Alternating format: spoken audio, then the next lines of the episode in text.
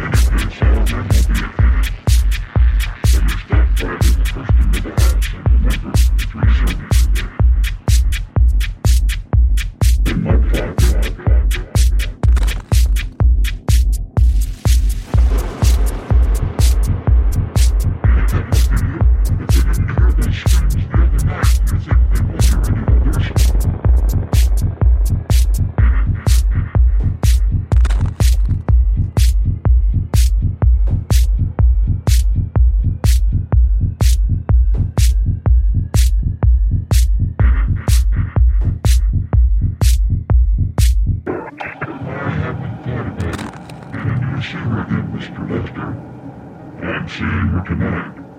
Will you be my dog tonight? Yes, I agreed.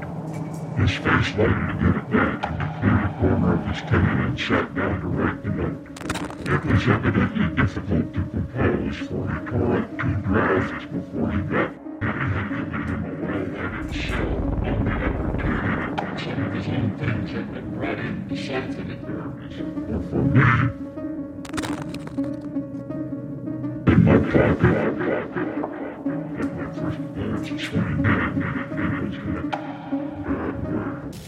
my pocket.